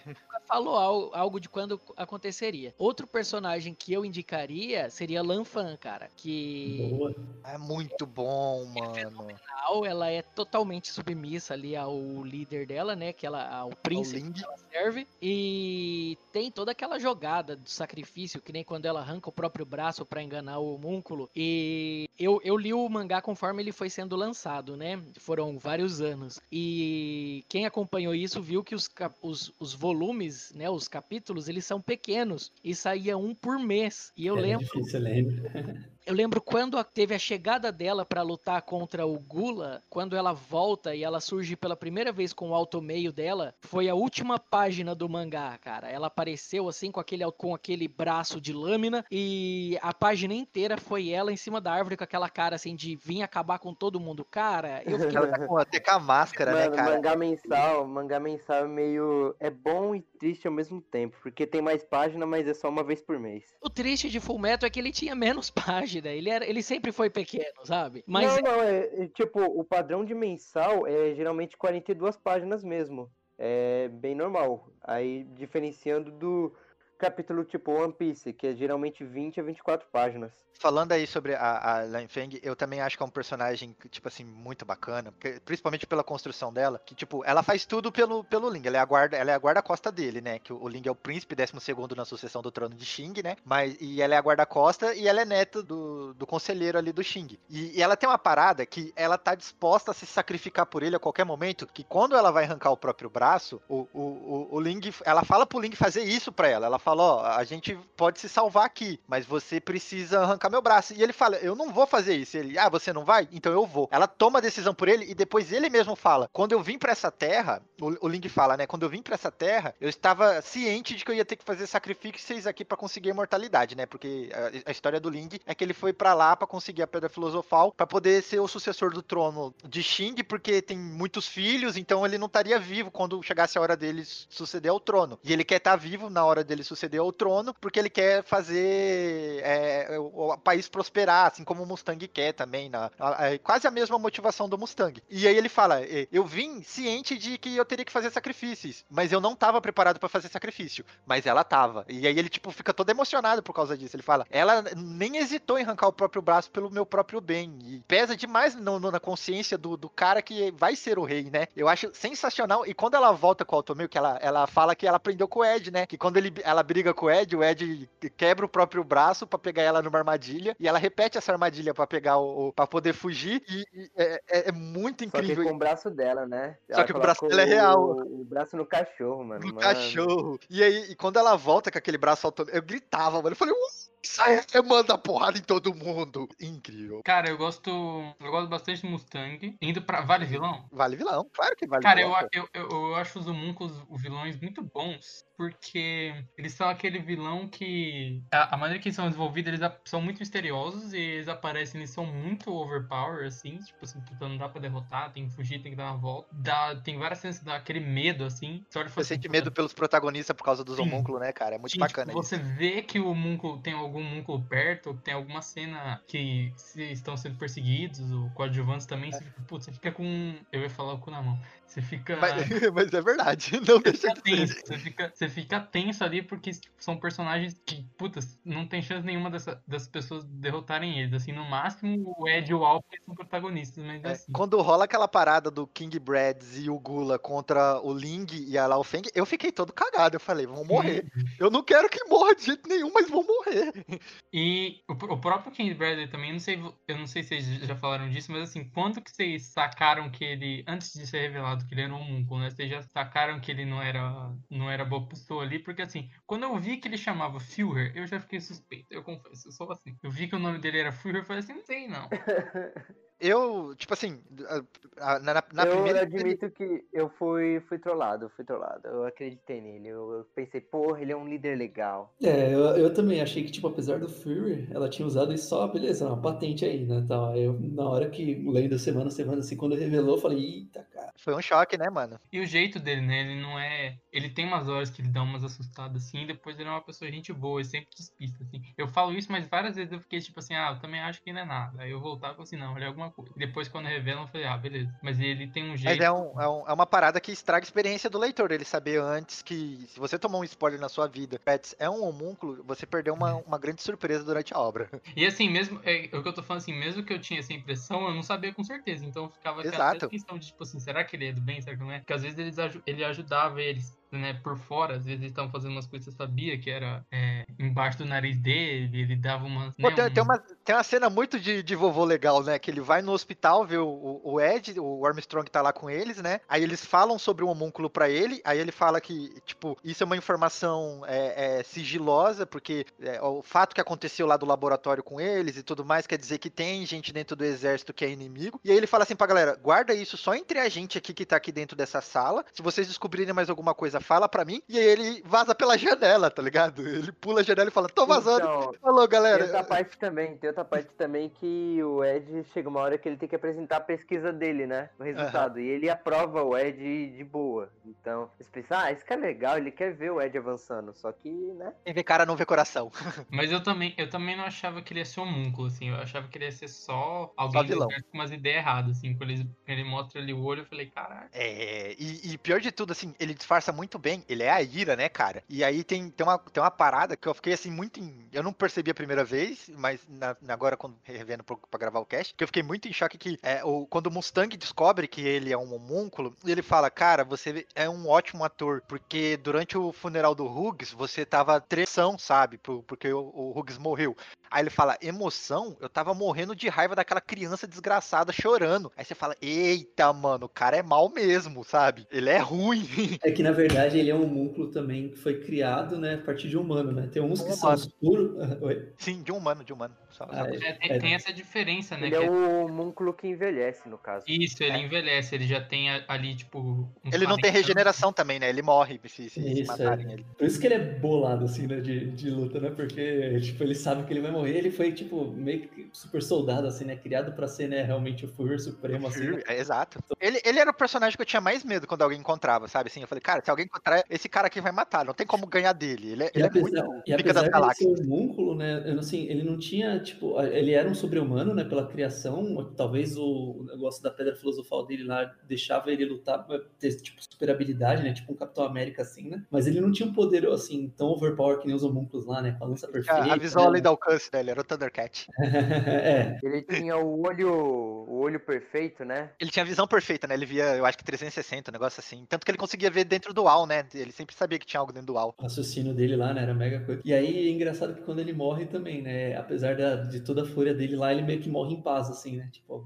com o cara satisfeito, assim, né? Então a, a fúria, né? Encontrou a, a paz, né? A calma. Então. Na morte ele encontrou a paz dele, né? É engraçado. Bem bacana. E agora, trazendo pra vocês, né? O, o- cara, meu personagem favorito dessa obra é a Oliver Mira Armstrong. Quando essa personagem apareceu, eu, eu bati palma demais, assim, tipo. É é uma parada que não tem na série de 2003, só tem na série de 2009 e no mangá, né? Eu li o mangá depois de ver as duas séries animadas, então por isso que eu vou citar mais os, os animes, né? Mas o quando ela aparece, aparece toda aquela trama do norte, ela é a militar fodona e ela tem a parada da União. Todo o exército dela, né? Todos os, os subordinados dela estão seguindo ela siga- é, é, cegamente porque ela colhe todo tem todo aquele discurso do que ela faz pro Miles, né? Que não importa a sua cor, não importa a sua raça, a gente tá aqui pelo um bem maior e você tem pra estar aqui você tem que acreditar nisso. Mas se você quer ficar se martirizando porque você é um antivariano aí, então vamos cair na porrada agora que eu já resolvo isso pra você na, na- na da espada. Pra mim, ela me ganhou quando vai aquele tenente general Raven lá, né? E, e ele fica passando a mão nela, né, cara? E, e ela toda hora morre de raiva quando ele toca nela. E aí chega no ponto que ela fala, não dá mais. E ela arranca o braço do cara fora. Aí ali ela me ganhou. Eu falei, você é o melhor personagem dessa série. Você é incrível, sabe? Ela arranca o braço do cara fora e você olha a reação do exército que tá em volta dela, né? Do subordinado dela. Os caras comemoram, tá ligado? Os caras, "Ai, aleluia, finalmente você matou esse desgraçado que tá aqui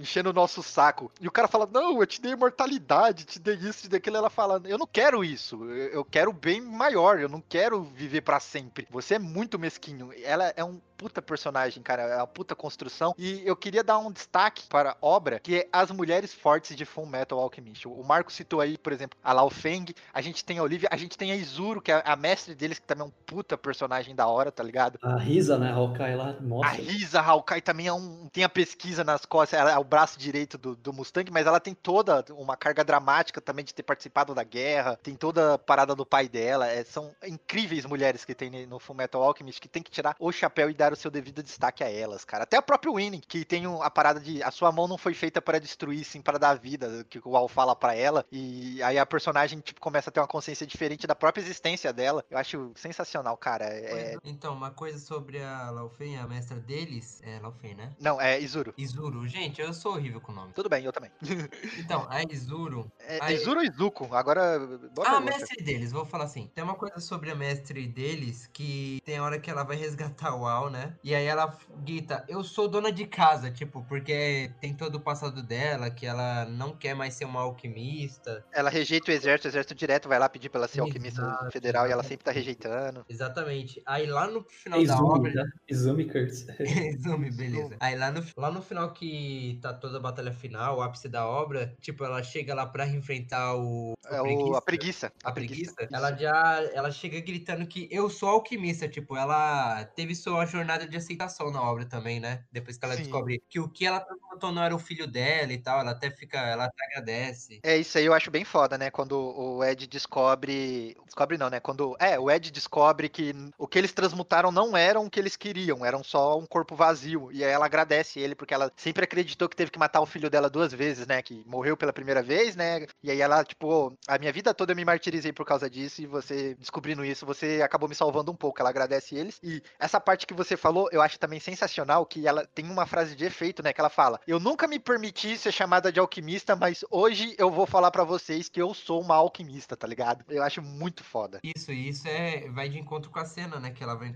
ela faz a mesma posição com o dedão apontando, né? Eu sou dona de casa, só que lá eu sou alquimista. Hoje eu vou falar, eu sou uma alquimista. É muito demais, né? eu lembro, eu me arrepio tanto. Cara, que obra incrível. Muito obrigado, mano. E aí, pra fechar a discussão, então, ô, ô, ô, galera, o que, que vocês acham do, do objetivo do antagonista lá, do homúnculo, de como que foi, ah, tipo, o objetivo da série, né? Porque no começo era pros dois lá descobrirem os corpos, eles viram que eles estavam num problema totalmente gigante, né? Até o pai deles estava envolvido muito antes, né? E a gente viu lá o, o- o objetivo do pai, de fazer o- a transmutação no país inteiro de novo, né? O que, vocês acharam de como que ela equilibrou esse- esse- essa jornada aí? Como vocês acham? Do fim e tal. O motivo do homúnculo pai, né? Cara, ele é bem. Ele é bem genérico, vamos dizer assim. Mas, cara, o jeito que constrói. O jeito que A constrói. construção eu acho muito boa, plano, cara. O Tudo que, próprio tipo, Hohenheim, né? é- Você não entendia Passou o as eras, sabe? Passou as eras. Aquela parte que. A parte que escala é quando eles vão ligando aos pontos, né? Que, tipo, a cada época ele tava fazendo alguma coisa pra fazer o ciclo de transmutação. O objetivo final do, do, do pai, ele queria ser Deus, né? Ele queria ser a, a, a forma de vida suprema sobre todas as outras, não é? E isso, é, na,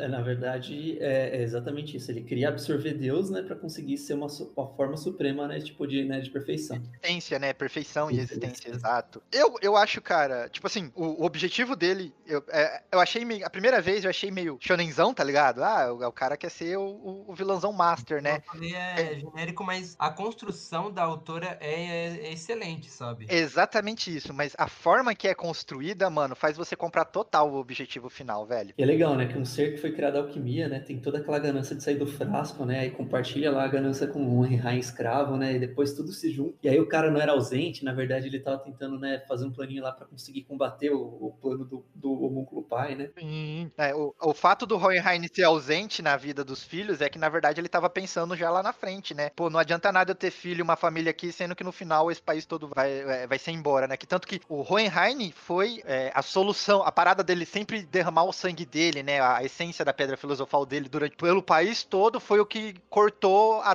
transmutação final de Deus, né? Do, do pai, né? Do, do homúnculo inicial. Eu achei bem bacana, cara. Como ele tipo, mesmo falou, ele teve tempo suficiente, né? Porque o homúnculo, meio que o homúnculo em gratidão ao Hohenheim, ele deu também imortalidade pra ele. Aí ele falou: Olha, o tempo que você me deu de vida foi o sua ruína, porque eu tive tempo de conversar com todas as almas que estão presas comigo. A gente entrou em um acordo pra te ferrar. todo mundo que é rancoroso, a gente vai pegar você. Mas, cara, eu, eu acho, assim, tipo, um final muito justo, assim, sabe? Eu Tipo, acho isso sensacional. Não, eu concordo, concordo. E, É e tem outra parada, eu acho o, o- o negócio, quando o Ed entende, né, os portões lá, que eles são a base da alquimia, são a alquimia da vida, etc, troca equivalente, e ele sacrifica o portão dele pra recuperar o corpo, o corpo do Ed, eu achei uma puta solução, cara. Que não precisou usar a pedra filosofal, e ele sacrificou a parada, o, o- o benefício, né, que ele, ele, ele, na verdade, ele, ele volta pro princípio básico da alquimia, que é a troca equivalente. Então, eu vou abrir mão de eu poder fazer alquimia, que é uma coisa sensacional e incrível pra esse mundo, pra recuperar o corpo do meu irmão. Então tem um peso igual. E, aí, acho que para encerrar assim as discussões da obra, assim, nem tem spoiler, viu? É, mas para encerrar então a- as discussões da obra, assim, acho que tem uns termos assim, umas coisas assim que a gente comentou lá na frente, lá no começo, lá que, que acho que deixam é, deixam a obra mais profunda ainda, né? Então tem uma parada que tem né, na obra inteira aí que se chama epistemologia, né? Que é o estudo de conhecimento, assim, né? Que é, que é uma galera de filosofia, assim, muito pessoal que se,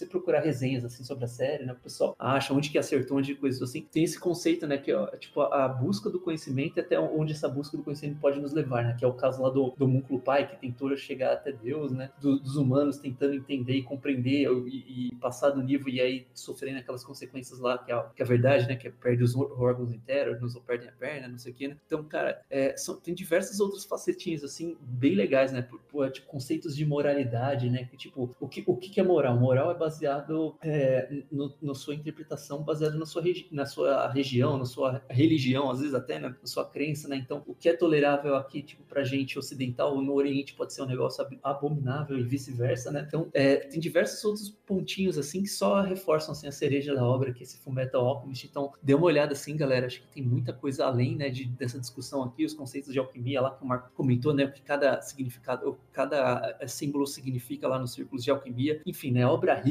bonita e sensata, galera. Bonita, sensata, vale muito a pena você ler, ouvir, assistir, meu querido ouvinte. É fenomenal. Obra da vida, cara, da vida. Para tudo e vai ler, assistir e fazer é, todo para poder ouvir esse cast, para você ter toda essa experiência e você entender toda essa discussão bacana que a gente teve aqui, porque vale muito a pena. 賢者の石どこでそんなものを また目くらましか。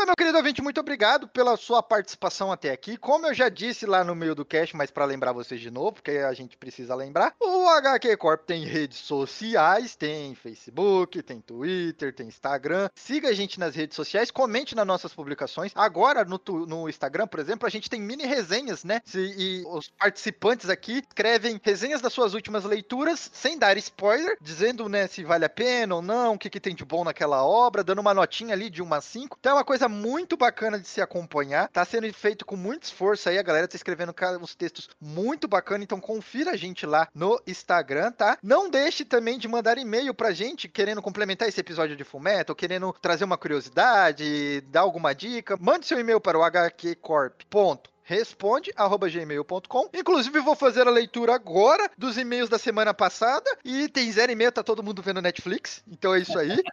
Meu querido participante, querem divulgar alguma coisa de vocês? Projetos, trabalhos, etc? Não, acho que daqui tranquilo. Acho que, acho que é mais reforçar esse, esse, esse lance do feedback aí que a gente está começando. Então, galera, vai estar tá no, no, texto da postagem, mas está aqui no né, e-mail do HQ Corp. Acho que vale muito a pena, não só para complementar o episódio, mas as sugestões de temas, né? Se vocês estão curtindo o formato ou não. Né? Acho que a gente tá. A gente tem um feedback aqui nos números e tal, mas é, é, é, legal agora a gente começar a estreitar nossa relação aí, né? Ah, tá. A gente quer saber de vocês, entendeu? Quer que vocês deixem de ser número, comece a ter rosto. A gente gosta de ouvir, tá ligado? Conversar, compartilhar. Da mesma maneira que a gente conversa aqui, a gente quer conversar com vocês também. Então, por favor, mande e-mail. E parte era culpa nossa, né? Que a gente nem tinha criado um canal. É, exatamente. A gente não tinha criado uma maneira, né? De conversar. é. Mas é isso aí, meu, meu caro ouvinte. Muito obrigado pela sua participação, pela sua colaboração. Por favor, compartilhe, curta o HQ Corp. A gente quer alcançar mais pessoas que conversam sobre quadrinhos pra gente poder compartilhar, né? Essa discussão que é muito bacana conversar com os amigos sobre quadrinhos. Então, muito obrigado pela participação, pela colaboração, por serem essas pessoas maravilhosas. Até o próximo Crash. Um abraço. Tchau, tchau. Um abraço, galera. Valeu. Valeu.